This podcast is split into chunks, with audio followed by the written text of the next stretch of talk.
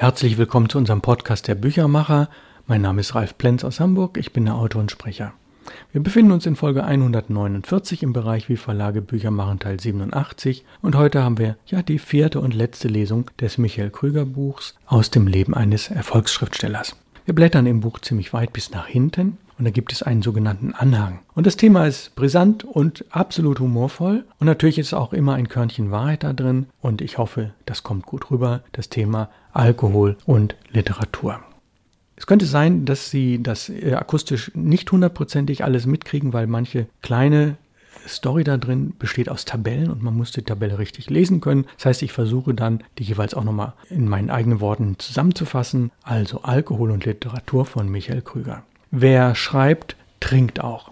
Was man den kargen Dichtergräbern nicht ansieht, wird deutlich, wenn man die nicht kanonisierten Werke, die Briefe und Tagebücher der Autoren studiert. Ein Alkoholnebel liegt über der Weltliteratur. Es ist für manche ein erhebliches Ärgernis, dass die großen Werke sich auch dem Alkohol verdanken. Für andere ist es tröstlich. In dem seltsamen Mann, der da seit 30 Jahren mit der Bierflasche auf dem Sofa hockt, steckt vielleicht doch ein unsterbliches Genie. Goethes Weinkonsum ist penibel festgehalten, E.T.A. Hoffmanns Fahne bekannt. Die Tatsache, dass The Great American Novel von Hemingway bis Faulkner eine schwimmende Grundlage aus Whisky hat, wird sich herumgesprochen haben und auch die große deutschsprachige Literatur der Gegenwart, von dem armen Trinker Josef Roth bis zu Uwe Jonsson, wäre ohne Alkohol nicht denkbar. Während der Nobelpreisträger Josef Brodsky noch behaupten konnte, dass 90 Prozent der besten lyrischen Dichtung postcoitum geschrieben wurde, wissen wir heute, dass der Alkohol davor und während und danach der eigentliche Motor war. Unser aufklärungssüchtiges Jahrhundert hat sich verschworen, nun auch die dunkle Komplizenschaft zwischen Wein und Literatur wissenschaftlich aufzuhellen die schwimmenden Übergänge zwischen dem Rausch des Lesens und der Ekstase des Trunkenseins. Es hat sich nicht damit begnügt, einfach hinzunehmen, dass einem, der einen sitzen hat, die Zunge übergeht und er wie gedruckt redet, während der andere trocken und eingeschränkt an seinen Worten herumkaut und auf ihnen sitzen bleibt. Dass die dionysischen Dichter trinken, langt nicht mehr zur Erklärung, sie müssen trinken. Der Griff zur Flasche ist oft häufiger zu beobachten als der Griff zur Feder, und während der Wein fließt, stockt das Schreibgerät. Im Zeitalter der Messung und der Statistik, die ja ursprünglich zur Überwachung erfunden wurde, wollte man nicht nur herausfinden, wo genau die Grenzen von literarischer Wahrheit und trunkener Lüge verläuft und umgekehrt, sondern auch, ob sich Parallelen zu den Trinksitten von normalen Lesern ziehen lassen. Mit anderen Worten, wie genau lassen sich Trink- und Leseverhalten aufeinander beziehen?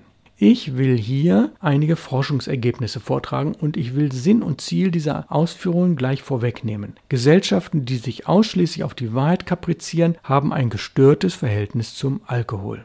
Gesellschaften, die sich zu sehr auf die Literatur verlassen, haben ein gestörtes Verhältnis zur Wahrheit. Gesellschaften, die nur auf Alkohol aufgebaut sind, haben ein extrem gestörtes Verhältnis zur Wahrheit und zur Literatur. Aber die Statistik wäre keine exakte Wissenschaft, wenn nicht auch die umgekehrten Forschungsergebnisse vorliegen würden. So gibt es Trinkerpopulationen, die außergewöhnlich empfänglich sind für Wahrheit und Literatur. Literaturfanatiker, die dennoch die Wahrheit lieben. Und Wahrheitsapostel, die sich ständig im Rausch befinden. Es kommt auf die Differenzierungen an. Wolfgang Riem kommt in seiner maßgeblichen Befragung Alkohol und Germanistik Paderborn 1978 zu dem Schluss, dass folgende drei Feststellungen unter trinkenden Literaturwissenschaftlern die höchste Zustimmung finden. Erstens, Alkohol bewirkt, dass man sich sogar in Gesellschaft von Schriftstellern wohlfühlt. Zweitens, Alkohol erleichtert den Kontakt mit Leuten, die noch nie ein Buch gelesen haben. Drittens, durch Alkohol kann man sogar als Germanist einfallsreich und witzig sein. Die unter anderem von Bertelsmann finanzierte Stiftung Lesen dagegen hat bei 700 repräsentativen deutschen Professoren aller Disziplinen ermittelt, dass intensiver Zuspruch zu Büchern und Alkohol Folgendes bewirkt. Erstens, dass man sich in Gesellschaft von Schriftstellern unwohl fühlt. Zweitens, dass der Kontakt mit Studenten, die noch nie ein Buch gelesen haben, leidet bzw. zum Erliegen kommt. Drittens, dass die Untersuchungspersonen weder humorvoll noch einfallsreich oder witzig wirkten. Halten wir diese beiden Aussagen gegeneinander, muss die Folgerung erlaubt sein, dass die erhöhte Trinkbereitschaft unter Literaturwissenschaftlern auch eine erhöhte Soziabilität zur Folge hat. Diese Balance ist wichtig, denn natürlich sind heftig trinkende Literaturwissenschaftler, die noch nie ein Buch ausgelesen haben, gesellschaftlich unmöglich. Aber sie nehmen, wie wir alle wissen, täglich zu. Während heftig lesende Literaturwissenschaftler, die nie oder fast nie zur Flasche greifen, Gottlob immer noch die Minderheit sind. Nehmen wir uns den Pro-Kopf-Verbrauch von Wein in Westeuropa vor, dann hellen sich die Hintergründe auf. Laut Statistik von 1977 tranken die Deutschen vor der Wende im Jahr 23,4 Liter Wein, die Iren nur 4,3, die Spanier 65 Liter, die Italiener 93,5 Liter und die Franzosen 100,9 Liter. Wenn wir damit den Pro-Kopf-Verbrauch von Büchern vergleichen, erhalten wir ein deutliches Bild. Ja, jetzt wenn man diese Tabelle interpretiert, steht dort Deutschland 23,4 Liter, das sind 20 Bücher pro Jahr. Irland 4,3 Liter sind 4 Bücher pro Jahr. Spanien 65 Liter, 4 Bücher pro Jahr. Italien 93,5 Liter Wein sind 6 Bücher pro Jahr. Und Frankreich, jetzt kommt es, 109 Liter, 12 Bücher pro Jahr. Aus dieser Statistik folgt zwingend, dass Deutschland und Irland vom Standpunkt des Weins aus betrachtet ausgeglichen arbeiten. 23,4 Liter Wein lassen die Lektüre von 20 Büchern in Deutschland bzw. 4,3 Liter Wein, 4 Bücher in Irland, wohingegen die Franzosen 100,9 Liter Wein brauchen, um läppische 12 Bücher zu lesen. Ich glaube, ich brauche das volkswirtschaftliche Übel nicht näher auszumalen. Auf der Produktionsseite zeigt sich freilich ein anderes Bild. Ein deutscher Professor zum Beispiel braucht nach Pittmann-Schneider, Wolfenbüttel 1982, rund 18 Liter Wein für die Abfassung eines philosophischen Buchs von ca. 360 Seiten, das heißt 0,05 Liter oder ein Schluck pro Seite. Während ein französischer Philosoph bereits für einen Aufsatz zur Ethik von 30 Seiten ca. 24 Liter rechnet, das heißt eine 7 Dezi Flasche pro Seite. Ich glaube, ich brauche nicht näher auszuführen, woher die relative Trockenheit deutscher philosophischer Bücher rührt. Nun werden Sie mit Recht einwenden, dass ein deutscher Philosoph ja nicht nur Wein bei der Abfassung seiner Hauptwerke trinkt, sondern auch Bier und Schnäpse. Und in der Tat sprechen die Statistiken der WHO Rom 1987, eine andere Sprache. Danach ist der Pro-Kopf-Verbrauch von 100%igem Ethanol in Westeuropa wie folgt. Deutschland 15,8 Liter sind 20 Bücher, Irland 12,6 Liter sind 4 Bücher, Spanien 19,3 Liter sind 4 Bücher, Italien 16,8 Liter sind 6 Bücher, Frankreich 21,3 Liter sind 12 Bücher. Sie merken, auf der Konsumentenseite kippt es beträchtlich. Ein Spanier muss fast 20 Liter reinen Alkohol zu sich nehmen, um ganze vier Bücher auslesen zu können. Das sind 5 Liter pro Buch. Und wenn Sie bedenken, dass die große spanische Literatur vorwiegend aus schmalen Gedichtbänden besteht, dann können Sie ermessen, welchen Promille-Schwellenabbau der spanische Verlegerverband leisten muss, um überhaupt ein Buch abzusetzen. Der Deutsche braucht 0,8 Liter pro Buch, der Franzose 1,7 Liter, der Italiener fast 3 Liter. Ich glaube, wir beleidigen die Italiener nicht mit der Feststellung, dass sie offensichtlich lieber trinken als lesen. Über die italienische Lesekontrollverluste liegt keine Angabe vor. Und schließlich noch eine Statistik. Der Verband deutscher Schriftsteller hat für seine Untersparten folgenden Alkoholkonsum pro Jahr ermittelt. Das ist jetzt wieder eine Tabelle, untergliedert nach Bier, Wein, Spirituosen und Gesamtliter. Der Dramatiker 190 Liter Bier, 140 Liter Wein, Spirituosen 7,5, also Gesamtliterzahl der Dramatiker 3,77. Der Lyriker 40 Bier, 260 Wein, 12,4 Spirituosen sind 312 Liter für den Lyriker. Der Epiker 240 Bier, 180 Wein, 16,5 Spirituosen sind 436,5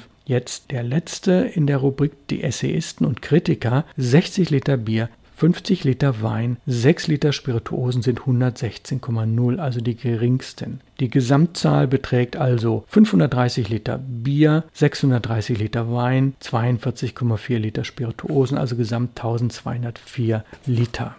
Wenn man spaßeshalber den Alkoholkonsum sämtlicher im Verband deutscher Schriftsteller in der IG Medien zusammengefassten Autoren addiert und auf die von diesen Autoren veröffentlichten Seiten umlegt, kommt man im Jahr 1992, anders als bei den Philosophen zur Erinnerung 0,5 Liter Wein pro Seite, auf ca. 1 Liter Wein, 3 Viertel Liter Bier und einen doppelten Schnaps pro Seite, was bei einem normalen Roman von ca. 300 Seiten einen beträchtlichen Konsum darstellt, der durch die Buchhonorare nur in seltenen Fällen wieder wieder hereingeholt wird. Vergleicht man nun wieder diesen Konsum mit dem Alkoholkonsum des normalen Lesers, ergibt sich ein fast noch erschreckenderes Bild.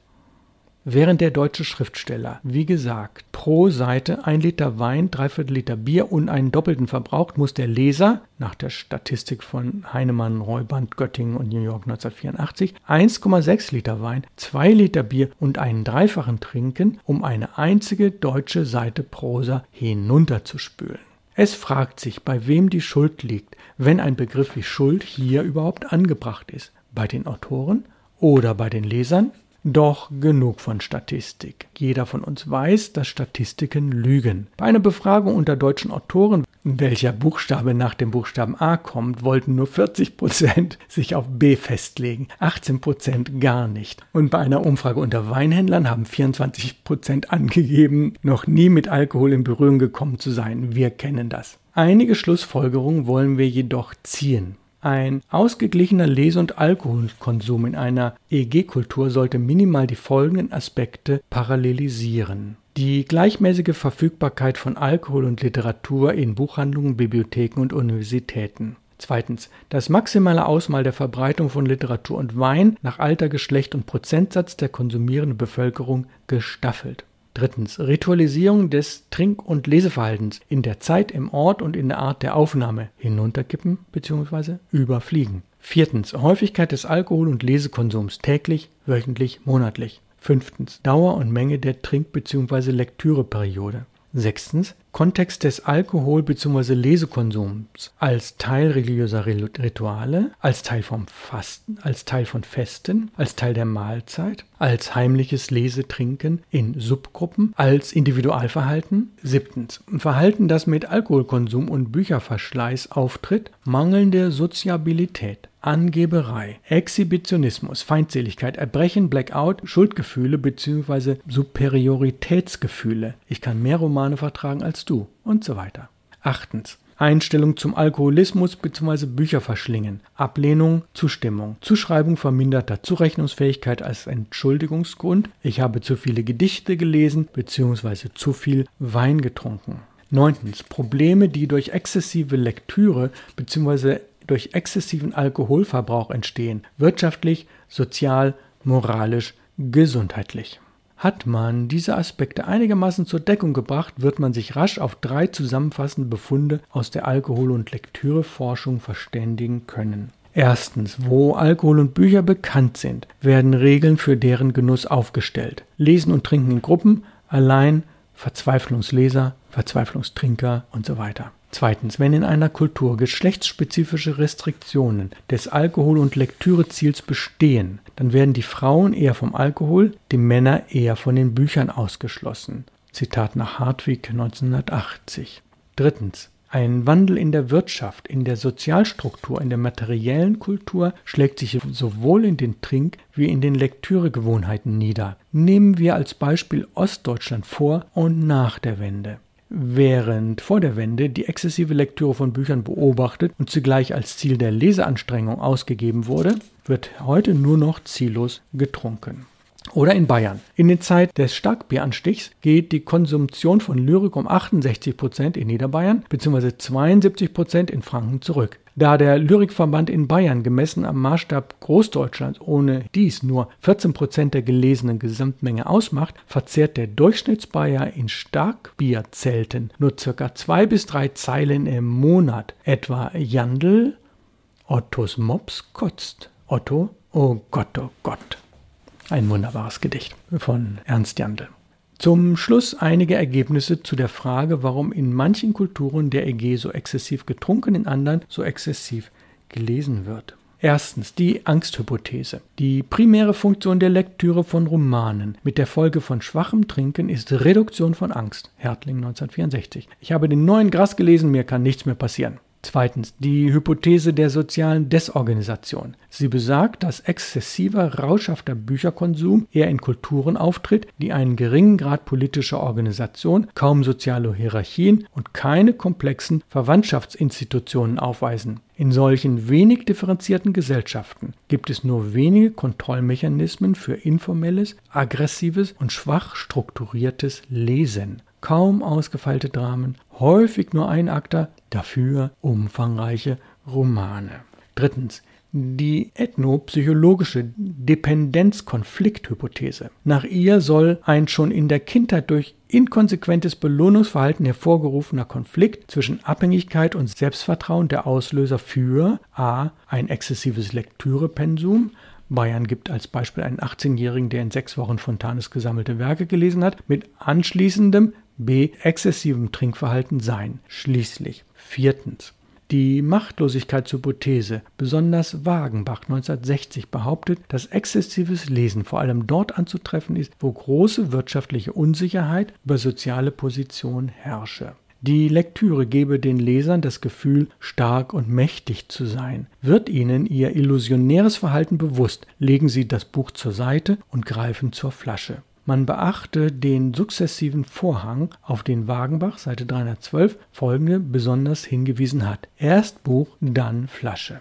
Ob der beobachtete Zusammenhang zwischen Angstniveau und Lese- bzw. Trinkverhalten tatsächlich die von Wagenbach angenommene Qualität besitzt, kann erst dann bewiesen werden, wenn die Schwierigkeiten der Operationalisierung von Angst behoben sein werden. Untersuchungen mit amerikanischen Bestsellerromanen und alkoholfreiem Bier dürfen als gescheitert betrachtet werden. Aus alledem folgt, was wir immer schon wussten, eine Kultur, die nur das eine fördert, das Lesen oder das Trinken, wird früher oder später austrocknen bzw. ertrinken. Wer zu viel liest, ohne ständig zu spülen, muss dumm werden. Wer zu viel trinkt, ohne das getrunkene Lesen zu verarbeiten, wird in der Gosse landen. Nur beides erhält eine Kultur. Nur beides zusammen ist Kultur. Das ist der Schlusssatz des Buches Alkohol und Literatur. Nur beides zusammen ist Kultur. Diejenigen, die mich gut kennen, wissen, ich trinke keinen Alkohol, überhaupt nicht. Maximum, was bei mir zu verzeichnen wäre, wäre einmal im Jahr zu einem besonderen Anlass ein Viertelglas Sekt oder Champagner. Aber ansonsten keinerlei Alkohol. Und dennoch habe ich humorvoll das gelesen, auch wenn dieser Text in Teilen sehr dem Alkohol zuspricht und ihn verharmlost. Aber so ist das. In der Literatur darf man das. Und ich schätze Michael Krüger sehr, dass er das so toll und so humorvoll dargestellt hat. Ja, wir beenden unsere Lesung mit Michael Krüger. Nächste Woche dann die Folge 150 von unserem Podcast, wie, Verlage Bücher machen, Teil 88. Und wir werden dort ein Interview haben mit der Journalistin und Autorin Marin Schönfeld. Und es geht auch in diesem Interview immer wieder um buchaffine Themen. Es geht um die Verlagsbranche. Es geht ums Schreiben, um das Bücherherstellen und diesmal auch um die Hamburger Autorenvereinigung und um unsere Buchreihe Perlen der Literatur. Und Sie wissen, bei Instagram und Facebook ist der Hashtag und der Name Perlenbibliothek. Das ist ein schöner kurzer Name. Ich freue mich, wenn Sie bei Instagram und Facebook reinschauen und meine Beiträge mit Kommentaren versehen oder liken oder mir folgen. Perlenbibliothek, also bei beiden sozialen Medien. Freuen Sie sich auf die Folge 150 nächste Woche und danach dann voraussichtlich das Interview mit Michael Krüger, wenn er hier in Hamburg zu Gast ist. Kommen Sie gut durch die Woche. Ich wünsche Ihnen weiterhin einen schönen Tag und alles Gute. Bis bald dann, Ihr Büchermacher Ralf Plenz aus Hamburg.